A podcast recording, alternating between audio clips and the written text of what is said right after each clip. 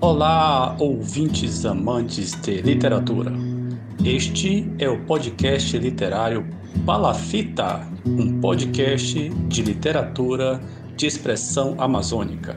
Eu ouvi comentários que irão me cercar.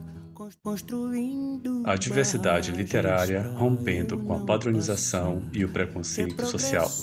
Este é o oitavo episódio do podcast Palafita, entrevista com o escritor e poeta Wellington Juan, realizada pela estudante Valerie Menezes. Durante todo esse episódio, você pode escutar batidos de porta, latidos de cães e outros barulhos de casa, porque nós estamos respeitando o distanciamento social por conta da pandemia do novo coronavírus. Dedicamos esta edição à memória do professor Antônio Heriberto Catalão Júnior, que nos deixou recentemente.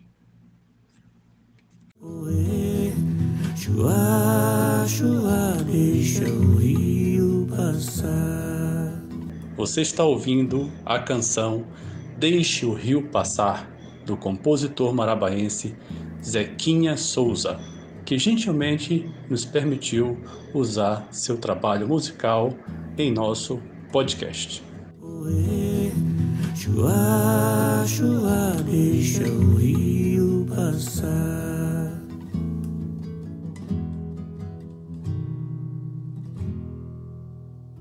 Olá, querido ouvinte. Eu sou Valerie Menezes, estudante do curso de Letras Português da turma de 2020, voluntária no projeto de extensão Podcast Palafita, e hoje convido a você a estar conosco, escutando a nossa conversa, interagindo com o nosso bate-papo com o escritor Wellington Juan, onde irá nos mostrar a diversidade a qual abarca a literatura. Então, Fique conosco e não saiam daí. Wellington Juan, jovem escritor de 25 anos, nascido e criado na capital do estado do Pará, Belém, tornou-se professor de inglês na rede pública estadual. Começou a escrever desde muito novo, mas somente começou a publicar de fato em 2015. Publicou assim o seu primeiro livro, intitulado Relações da Alma, um livro de contos que tinha tais relações como a principal temática: a relação amorosa, a relação familiar, a relação com o trabalho, os animais, natureza, arte, entre outros. O livro está atualmente esgotado, mas o Wellington pretende relançar uma segunda edição, bem modificada, uma vez que ele teve muitos problemas de edição. Esses problemas de edição causaram ao Wellington um certo trauma de publicação, por isso demorou tanto a publicar novamente. Mas em 2019 mandou um livro que fora escrito em 2016 para a editora Folheando e eles quiseram publicar. Nasceu então O Infinito Quase, o seu primeiro romance. O Wellington considera que este romance foi bem aceito pelo público ao qual leu, pois teve ótimos feedbacks. Infelizmente, a circulação do livro ficou comprometida por causa da pandemia, que impediu o acontecimento da feira literária, e no final do ano de 2020 foi contemplado pelo edital da Lei Aldir Blanc. Dessa forma, pôde publicar novamente o seu segundo romance, intitulado Abraço de Liberdade. Olá, Wellington Juan, seja muito bem-vindo ao nosso podcast Palafita de Literatura de Expressão Amazônica. É um prazer imenso recebê-lo aqui. Eu gostaria muito que nesse primeiro momento você pudesse nos contar um pouquinho sobre a sua trajetória, um pouquinho sobre o seu pessoal, como você se envolveu no mundo literário, como você desenvolveu a literatura ao longo dos anos, você como educador. Então, eu comecei a escrever com mais ou menos 12 anos, histórias curtas, nada, nada muito aprofundado, é, histórias simples, é, fabulava algumas coisas, era muito imaginativo, muito criativo. Então eu passei a escrever, eu lia bastante, então passei a escrever. Ah, mas esses textos eu nunca mostrei para ninguém, inclusive eu acho que eu não tenho mais a maioria desses textos, eu perdi, foram coisas que eu escrevi assim em cadernos, em papéis, folhas soltas, e eu acabei perdendo isso tudo. É, mas quando eu cheguei mais ou menos à idade de 18, 19 anos, eu comecei a aprofundar essa escrita. Comecei a escrever poesia, a escrever contos e comecei a publicá-los no Facebook. E eu tinha alguns amigos no Facebook que eu não era tão próximo, né? A gente não se conhecia pessoalmente. Contudo, é, eram pessoas que já estavam envolvidas com literatura. Então eu tinha um amigo, por exemplo, que já, já com a idade de 18, 19 anos já tinha três, quatro livros de poesias publicados. E ele começou a conversar comigo, a gente começou a compartilhar texto. E ele disse que gostou dos textos, me incentivou a publicar, me colocou em contato com uma editora. E foi quando eu finalizei o meu primeiro livro de contos, eu enviei para essa editora. É, foi o primeiro livro publicado, Relações da Alma. E posteriormente eu continuei escrevendo e aprofundando mais ainda a minha escrita e chegando até onde eu estou hoje com o terceiro livro publicado, meu segundo romance, O Abraço de Liberdade. E também, é, paralelo a isso, eu segui a minha carreira de a minha carreira no magistério, né, como professor de língua inglesa. Então sempre foi uma paixão a literatura. Uh, e eu escolhi a língua inglesa porque era uma língua que eu já estudava há muito tempo, desde criança, pré-adolescente, já estudava a língua inglesa e eu vi na língua inglesa, no curso de língua inglesa, uma, uma oportunidade para poder é, estudar outras literaturas, além da literatura brasileira, literatura paraense, literatura amazônica, que eu já estudava no ensino médio há muito tempo e que eu gostava bastante, mas eu queria expandir esses horizontes. Então, por isso, escolhi a língua inglesa.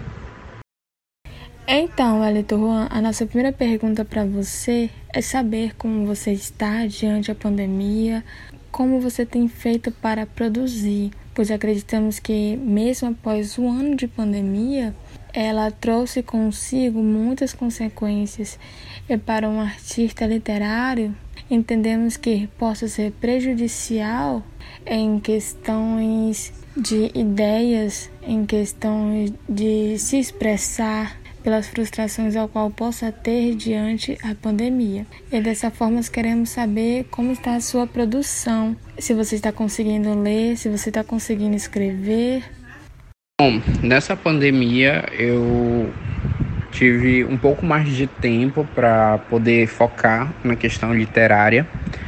Quando eu estava trabalhando presencialmente, eu estava muito ocupado muitas das vezes e estava com pouco tempo de sentar e me dedicar um pouco mais à literatura. Com a pandemia, como estou trabalhando de casa, fazendo home office há mais de um ano, é eu tive um pouco mais de tempo para escrever. Então, por exemplo, o meu último livro, O Abraço de Liberdade, ele foi escrito entre os meses de junho e setembro do ano passado. E também escrevi alguns outros contos que pretendo publicar futuramente num, num livro de contos. Inclusive, alguns desses contos eu citei a pandemia, citei a questão da Covid-19, utilizei ela como tema, não como tema principal, mas coloquei a presença dela, né? Porque afinal a literatura ela reflete aquilo que nós vivemos, né? Então há uma estreita relação entre literatura e sociedade e atualmente é isso que nós estamos vivendo. Mas claro, é, a pandemia nos afetou sim de alguma forma. Eu não digo tanto na questão de produção, eu acredito que muitos aproveitaram esse período, aproveitam esse período em que nós estamos em casa para produzir, assim como eu. Aproveitei e consegui escrever um livro é, e outras, outros contos, mas afetou na questão de circulação dessas obras, porque a gente perdeu um espaço, é, temporariamente perdemos esse espaço, né? Quero crer eu que futuramente nós poderemos nos reunir novamente, mas a gente perdeu o espaço da feira literária, né, de forma presencial. Então a feira literária era um espaço que dava vozes aos escritores, às editoras, para a gente apresentar o nosso trabalho, apresentar as nossas obras, fazer essas obras circularem, fazer o público conhecer a literatura que a gente tem aqui no Pará e que é uma literatura tão rica, com escritores tão fantásticos e a gente perdeu esse espaço, né, temporariamente. Ano passado não pudemos, esse ano provavelmente a gente também não vai poder, porque é, vivemos esse cenário de incerteza no país.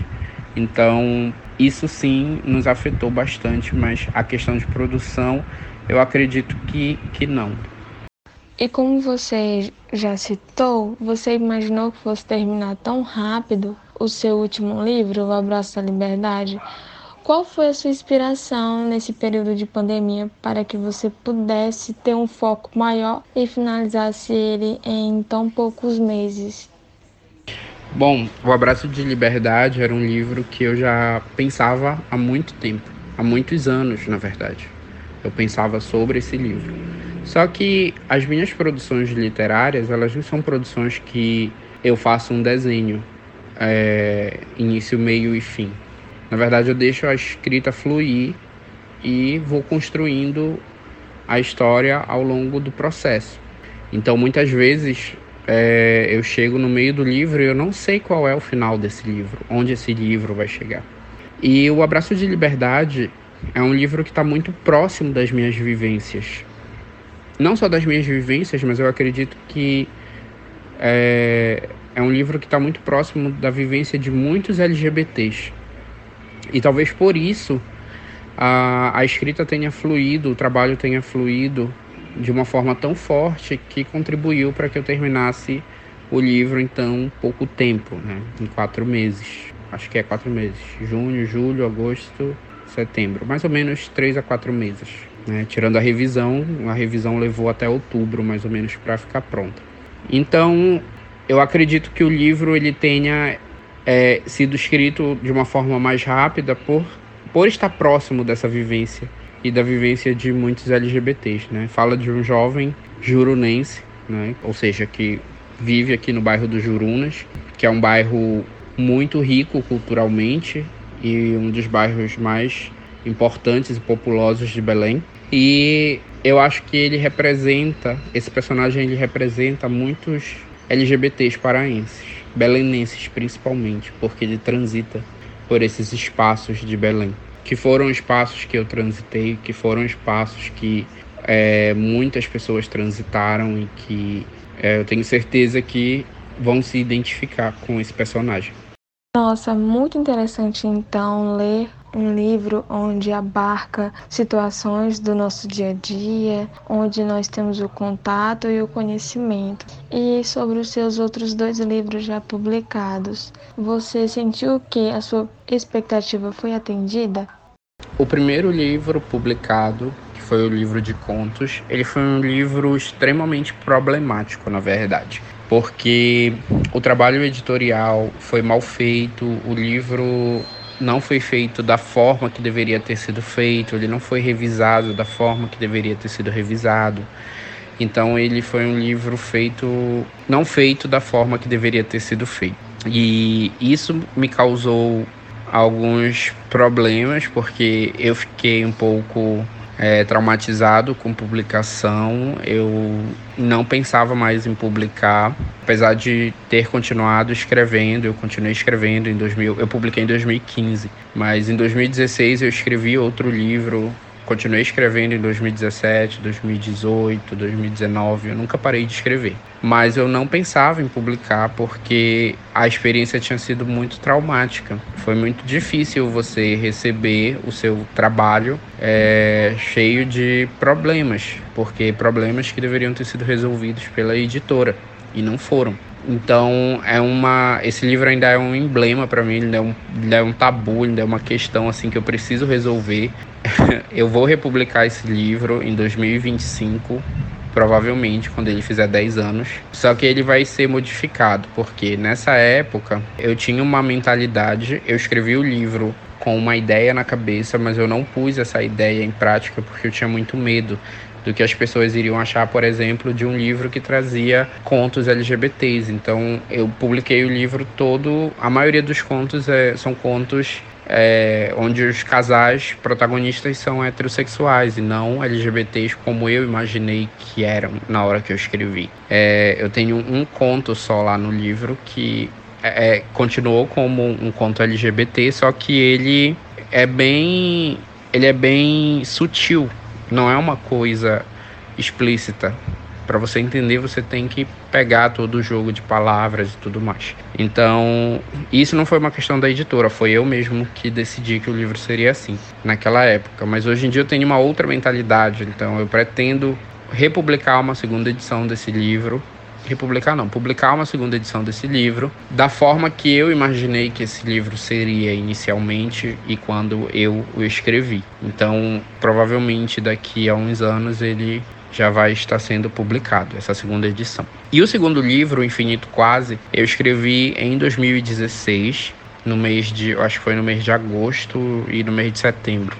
Eu inscrevi esse livro num concurso, concurso do Centur, é, Fundação Cultural do Pará. Mas eu acabei errando a categoria desse livro na hora da inscrição online. Eu cliquei. É um, é um romance, eu cliquei em livro de contos e aí ele foi acabou sendo desclassificado, porque, obviamente, ele não é um livro de contos, ele é um romance. Então ele foi desclassificado e eu guardei o livro, engavetei ele. E agora, em 2019, foi que eu decidi publicá-lo. Em 2019, é, muitos amigos, mais uma vez, amigos escritores, começaram a me incentivar novamente a publicar, queriam que eu é, trouxesse mais uma vez um livro, que eu apresentasse um trabalho novo, uma obra nova. E esse livro estava escrito desde 2016 e eu tinha muita vontade de publicá-lo. Ah, então, numa, numa tentativa de me incentivar, eles começaram a me indicar para alguns trabalhos, é, como por exemplo na Feira do Livro. Eu fui convidado a falar sobre literatura, a falar sobre o meu livro na feira na festa literária de Marabá no ano de 2019 que fazia parte da, da feira do livro é, que acontece em Belém né graças a, ao novo desenho dessa feira dessa feira literária existi, começaram a existir também as festas literárias, que é uma tentativa de levar a Feira do Livro a outros lugares, onde não se chega, né? Porque se faz a, a feira literária na capital, mas e os interiores? Então, as festas literárias começaram a acontecer em Marabá, em Santarém, em Parauapebas, e eu fui convidado a participar da, da Feira Literária de Marabá e, e foi uma experiência única e foi que surgiu de novo a vontade. Então eu entrei em contato com a editora Folheando, mandei o original, é, eles leram e gostaram bastante e então decidimos publicar. Fizeram um trabalho impecável, completamente diferente do meu primeiro livro, um trabalho lindo, incrível. O livro foi super bem recebido pelas pessoas. Ele foi, eu recebi ótimos feedbacks do livro. É, a capa foi incrível, as pessoas gostaram muito da capa do livro. Inclusive, ele participou de alguns concursos em, em blogs literários, né, no Instagram, uh, onde ele concorreu na questão de capa, né, com outros livros. Ele acabou sendo premiado. É, também fizeram várias resenhas do livro, é, falaram bastante do livro. É um livro que não é um livro longo, ele comparado ao, ao livro atual, O Abraço de Liberdade, ele tem metade do tamanho do Abraço de Liberdade. É, ele é um livro curto, ele é um, uma prosa poética, é, ele é um tanto denso, mas assim, é, tiveram pessoas que disseram que é um livro para se ler em uma tarde, sentar e ler ele de uma vez. Outros acharam que era um livro para se ler por partes, um capítulo de cada vez, porque é um livro que mexe muito com o interior. Então acho que as pessoas se identificaram bastante com o livro pela temática dele, né? A descoberta do amor, a busca pelo pelo é, pela superação, né, de uma perda amorosa e a finalização de um ciclo e a busca pelo início de um outro ciclo o apaixonar e desapaixonar-se. Então, tudo isso todos nós já vivemos, pelo menos uma vez na vida. A maioria de nós, pelo menos, já passamos por, por algo parecido. Então, eu acho que por esse motivo, muita gente se identificou com o livro. Estou super ansiosa para poder ler os seus livros. Entretanto, em relação às críticas, você já recebeu alguma crítica ao longo dos anos ao qual você fez publicações que fizesse você repensar, refletir se questionar sobre o seu posicionamento dentro da literatura, o qual a literatura possa tenha dado oportunidades para você se expressar? Eu já, eu já recebi críticas que me fizeram repensar o meu local de fala dentro da literatura. Então, eu passei a enxergar que como como um escritor LGBT, eu poderia me comunicar com o público LGBT.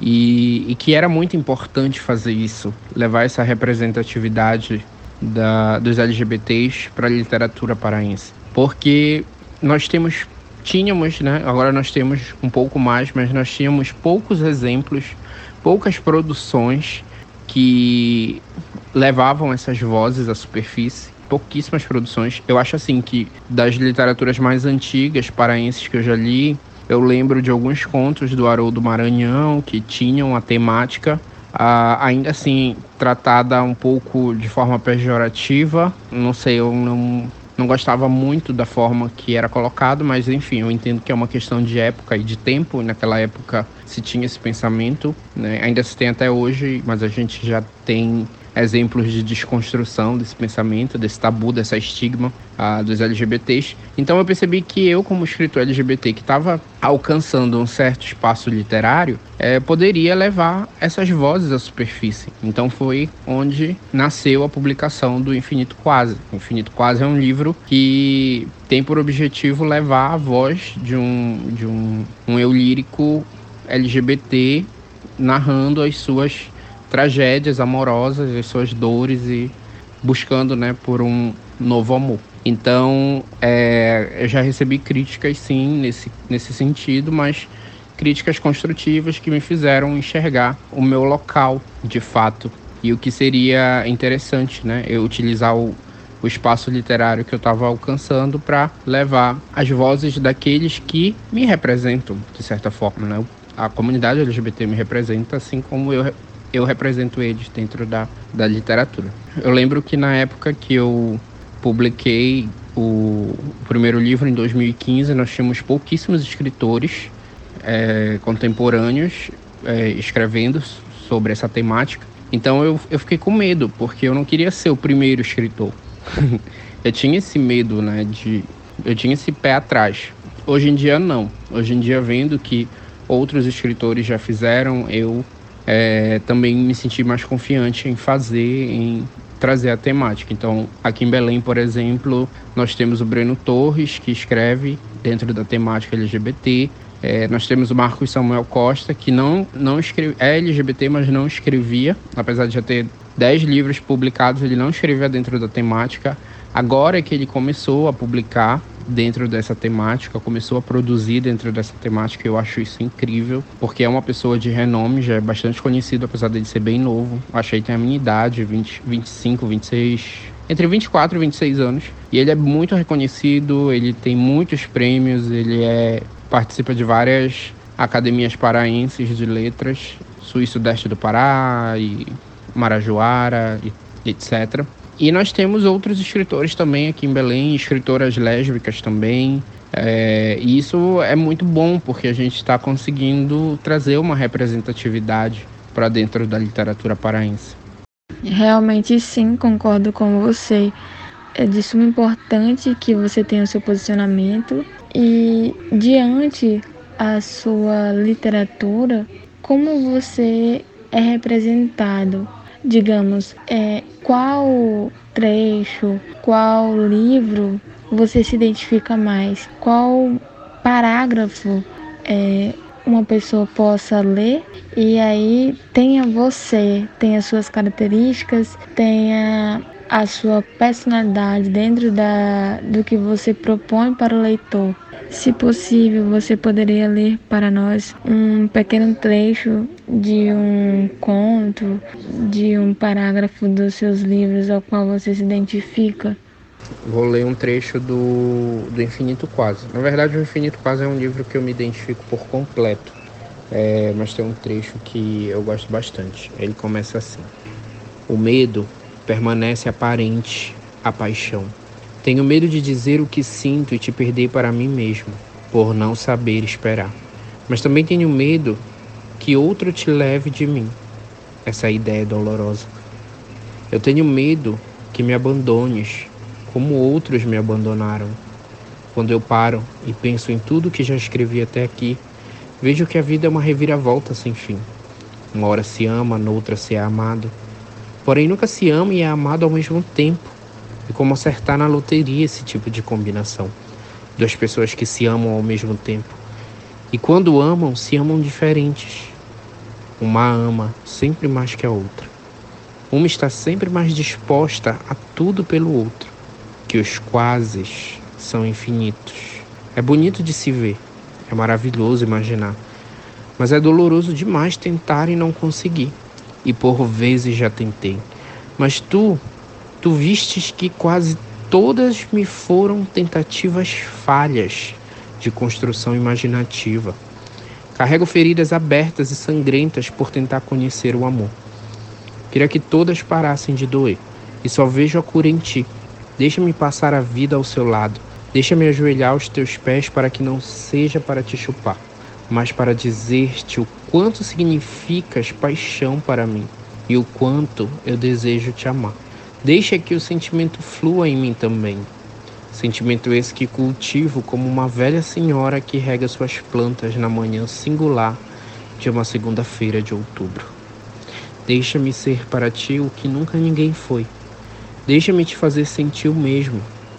Compre minha loucura, meu psicólogo de beleza peculiar. Wellington, e sobre as suas realizações, você já se sente realizado apesar de ter somente 25 anos com as suas publicações, com as suas produções literárias? É, não, eu não me sinto realizado ainda. Eu ainda tenho muitos lugares que eu quero chegar, muitas coisas que eu quero escrever, e eu acho que eu ainda me considero um, um iniciante nessa nesse mundo literário. É, eu ainda estou longe de ser reconhecido, mas eu não escrevo com esse objetivo de ser reconhecido, até porque se for depender disso para produzir, eu não vou produzir nunca. Então eu escrevo porque eu sinto que eu tenho que escrever, porque eu preciso escrever muitas das vezes para aliviar até mesmo o que pesa em mim. Então essa é a minha forma de me expressar, é a minha forma de me comunicar com o mundo e é a minha forma de, de deixar para talvez futuras gerações registrado o que nós LGBTs passamos, né, nesse período. Então é algo que ainda está em construção, é um processo. E eu ainda não me sinto realizado. Talvez um dia, talvez eu nunca me sinta, porque como, como eu falei, a escrita ela não. Eu não escrevo com o objetivo de chegar a algum lugar ou de me realizar. Eu escrevo porque eu preciso escrever para para viver, né? Para para aliviar as dores e assim conseguir viver. Ademais, Wellington, a título de curiosidade, sobre os trechos ao qual você nos enviou, onde eu deveria estar e o presente perfeito.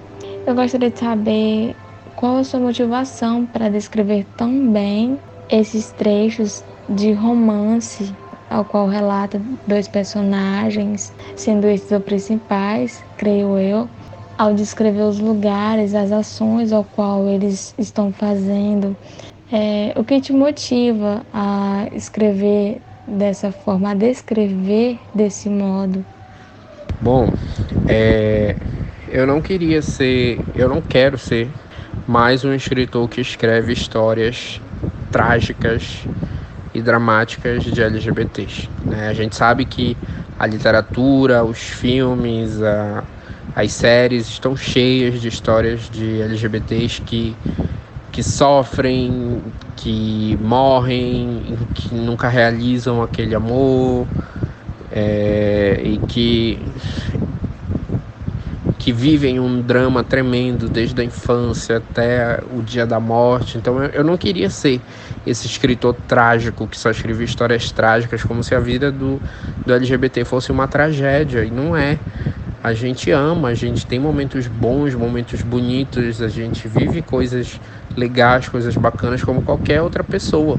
E eu queria levar esses momentos para dentro da literatura. Não só esses momentos, eu, eu tenho contos que acabam em tragédia, acabam em, em morte, tenho, mas o meu objetivo quando retrato os LGBTs na literatura é mostrar o que é de fato, o que acontece e mostrar que sim, é, é, nós, nós amamos, nós vivemos, nós construímos famílias.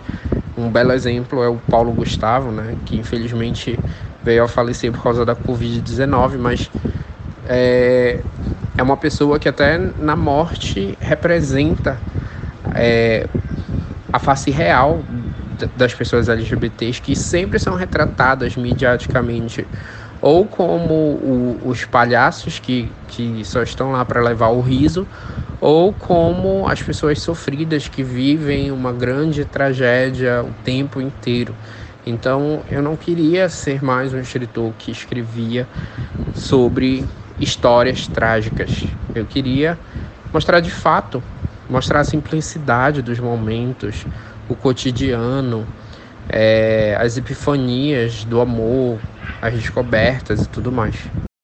Pretendia saber também, Wellington, o que você indicaria para os nossos ouvintes em relação à literatura, de modo geral, que livros, músicas, filmes e até mesmo séries você indicaria para o ouvinte, leitor também, que pudesse ter essa desconstrução diante uma sociedade contemporânea que até mesmo hoje carrega consigo padrões que estão envolvidos na sociedade desde o período da colonização.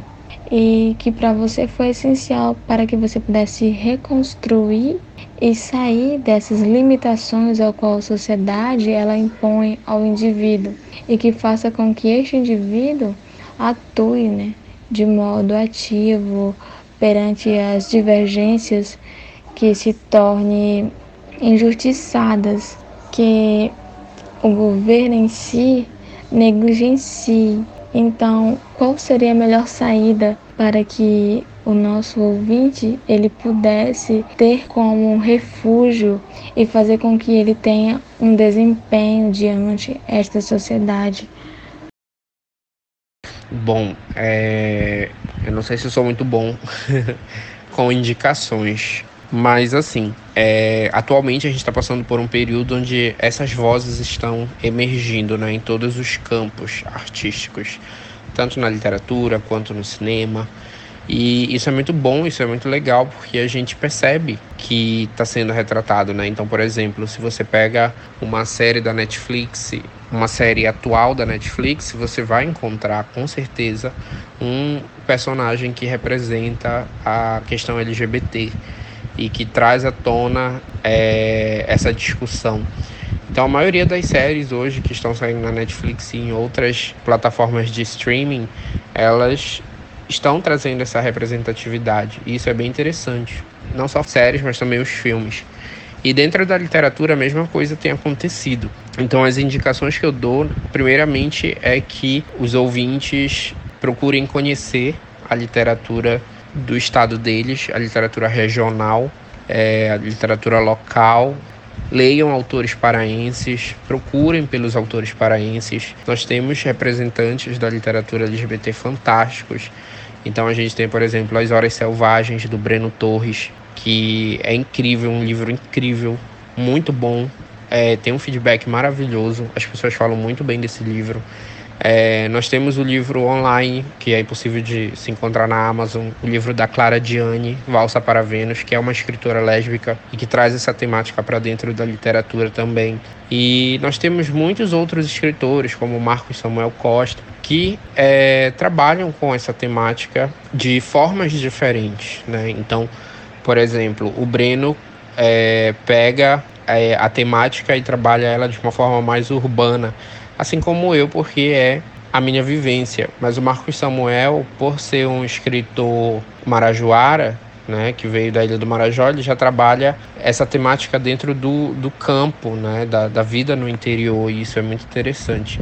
Inclusive, ele foi premiado, o Marcos Samuel foi premiado recentemente no, no concurso da Alcídio Jurandir, se não estou enganado, com um livro LGBT, né? E ficou em primeiro lugar e isso é maravilhoso. Então vai sair agora o livro pela imprensa oficial. É, o livro é O Cheiro dos Homens. Eu já li o livro antes dele ser inscrito no concurso. Ele deu umas modificadas, mas está bem parecido ainda com o que eu li. E é um livro incrível porque trabalha com a questão, por exemplo, do, do imigrante, das pessoas que vivem no interior, que vivem nas ilhas. Ele faz esse entrelaçamento né, do, imigrante, do, do imigrante estrangeiro. Ah, se eu não me engano, é um venezuelano que se muda para o Marajó e ele vive uma relação com uma pessoa local e com, com um rapaz local e eles criam uma família, tudo mais.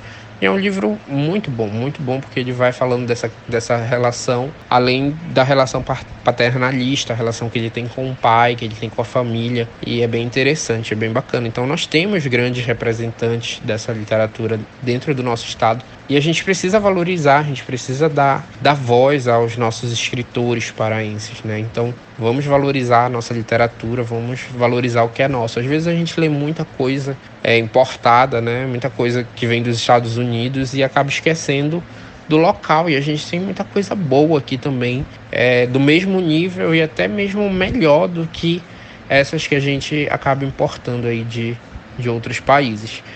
Também nós temos, claro, os representantes nacionais, né? Nós temos escritores incríveis no Brasil que escrevem dentro da temática. Então procurem, gente, porque eu acho que a maior indicação que eu posso dar é essa, né? É ler bastante, é, é buscar conhecer mesmo e desconstruir tudo isso que é impregnado na nossa mente desde o momento de nascimento. Avançando um pouco nessa conversa, qual foi um ponto marco para que você pudesse avançar na literatura e se tornasse tão jovem já escritor? Eu acho que foi perceber que eu era capaz de escrever. É, como eu falei, eu escrevo desde muito jovem, desde os 12 anos, mas nunca foi algo que eu dei muita importância. Mas a partir de um certo ponto, eu acho que esse cruzamento de barreira né, da, da juventude para se tornar um jovem adulto, né, um adulto, eu acho que esse momento ele foi crucial para mim porque ele foi um momento de muitos questionamentos. Ele foi um momento em, em que eu fui vendo é, o meu corpo se modificar, a minha mente se modificar, as minhas relações se modificarem, os meus objetivos se modificarem. Foi quando eu passei a me relacionar com as pessoas e foi quando eu passei a, a viver realmente essas relações com os outros e, e foi onde eu passei a escrever de uma forma que era diferente de tudo que eu escrevia porque foi quando a literatura passou a se tornar para mim a, a minha principal forma de expressão. Então foi onde eu consegui é, me expressar de uma forma diferente, que fosse além de palavras. E aí eu percebi que aquilo que eu estava escrevendo tinha uma certa qualidade estética, uma certa qualidade literária e que talvez eu pudesse é, levar à publicação eu comecei a mostrar para os amigos, né? Foi como eu descrevi no, no começo. Alguns amigos que já estavam nesse cenário literário e que leram as coisas que eu escrevia e que gostaram bastante e que me incentivaram. Então eu acho que se eu fosse pontuar uma algo um momento crucial foi esse momento de amadurecimento, é, que foi um amadurecimento do corpo, da mente, da vida. A gente está sempre amadurecendo, né? Até o dia da nossa morte, mas esse momento ele foi crucial assim. Eu acho que foi quando eu senti de fato o que era, por exemplo, apaixonar-se e desapaixonar-se e, enfim, é, as primeiras relações. Né? Além disso, falando um pouquinho sobre planos futuros, como você se imagina daqui a 5, 6 anos diante da literatura? Você se imagina também sendo um dos maiores representantes da literatura LGBTQIA, tanto na região norte como na região amazônica, assim como no Brasil, quais são os seus objetivos para que você possa levar de maneira leve, natural, sutil, assim como você leva para o leitor? Então, é, sobre ser uma das principais vozes de representação LGBT na Amazônia, eu não sei se um dia eu vou ser. É, não é algo que eu, que eu espero ser. Eu não Infelizmente, eu não consigo sonhar muito alto na questão literária, porque a gente vive num país que não dá valor à literatura, que não dá valor aos livros, e quando dá, dá valor ao que é importado e não ao que é produzido localmente. Infelizmente, como eu falei no outro áudio. E eu não, não, não tenho esse intuito de me tornar um, um grande escritor, um escritor famosíssimo. Eu só escrevo porque eu preciso escrever, porque é algo que eu gosto de fazer e é algo que eu não pretendo parar de fazer tão cedo. Eu não sei se vai nascer um, um novo livro daqui a cinco anos. É tudo muito incerto, mas eu espero que sim. Ah, e daqui a cinco anos eu espero que eu tenha mais maturidade. Eu acho que é a única coisa que eu imagino para mim daqui, daqui a cinco anos é ser uma pessoa mais madura do que eu sou hoje. E eu espero que daqui a cinco anos também as pessoas valorizem mais as nossas produções locais e deem voz aos escritores que são escritores regionais e que produzem uma boa literatura, produzem um bom material. A gente tem muitos exemplos e eu acho que a gente precisa começar a valorizar o que é nosso. Nossa, Wellington Juan, eu estou muito feliz por você ter aceitado participar da nossa entrevista, de não ter cedido uma conversa.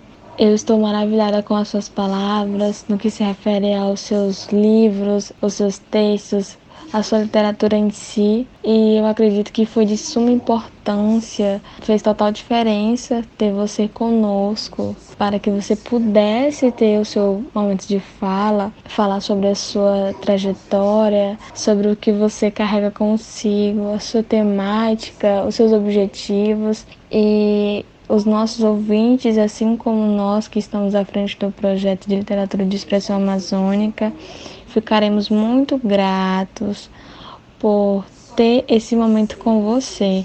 Muito obrigada mesmo. Desejamos que daqui à frente possamos ter ainda mais momentos como esse de interação e que você aceite mais vezes participar conosco, né, no que se refere projetos literários da Universidade Federal do Sul e Sudeste do Pará e Estamos muito gratos por você ter aceitado. Somente agradecer. Muito obrigada. Eu é que agradeço pelo espaço e pela oportunidade de poder falar um pouco sobre o que eu escrevo e sobre as minhas concepções da literatura paraense. Eu acho que é muito importante esse projeto, é muito importante a gente fomentar essas discussões, porque muitas pessoas não sabem que a gente tem uma, uma produção tão grande aqui no estado e tão boa, com uma qualidade muito boa. Então, é, eu parabenizo vocês pelo projeto e agradeço o convite e me ponho à disposição caso vocês precisem de outras coisas, de outras participações. Só entrar em contato comigo que com certeza eu vou ficar muito feliz de participar. Muito obrigado. Salve, poeta Wellington Juan. Muito obrigado pela entrevista que você concedeu aqui ao nosso podcast Palafita. Muito obrigado a Valerie Menezes pela entrevista, pelo trabalho de pesquisa também que ela realizou antes da entrevista. Olha, Wellington pode ter certeza que nós vamos chamar, é, de repente, um painel aí de literatura da Amazônia, né? Os produtores de literatura na Amazônia, das suas múltiplas vozes, né? As vozes de resistência, de luta, de combate, de testemunho, tá bom? Olha, se você quiser mandar um alô pra gente, pode mandar uma mensagem pelo Instagram. Nós temos lá o Instagram podcast Palafita. Pode mandar também um e-mail para professor@abiliopacheco.com.br e dizer o que você está achando desse nosso trabalho. Se você quiser mandar para a gente alguma dica de leitura, se você quiser mandar alguma sugestão de pauta, uma sugestão de autor para a gente entrevistar, de autora para a gente entrevistar, pode ficar à vontade. Você pode ouvir este podcast através dos principais agregadores de áudio, tais como Google Podcast, Castbox e Spotify.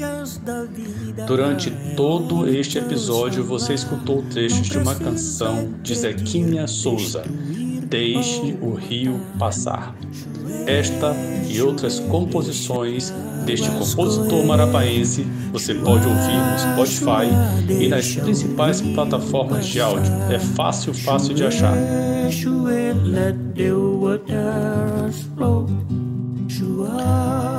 Um abraço, se cuidem, cuidem de si, cuidem dos seus e tentem fazer com que os seus cuidem de si também. Um abraço, até semana que vem. Chue, chue, deixa as águas correr. Chua, chua, deixa o rio passar. Chue, chue, deixa.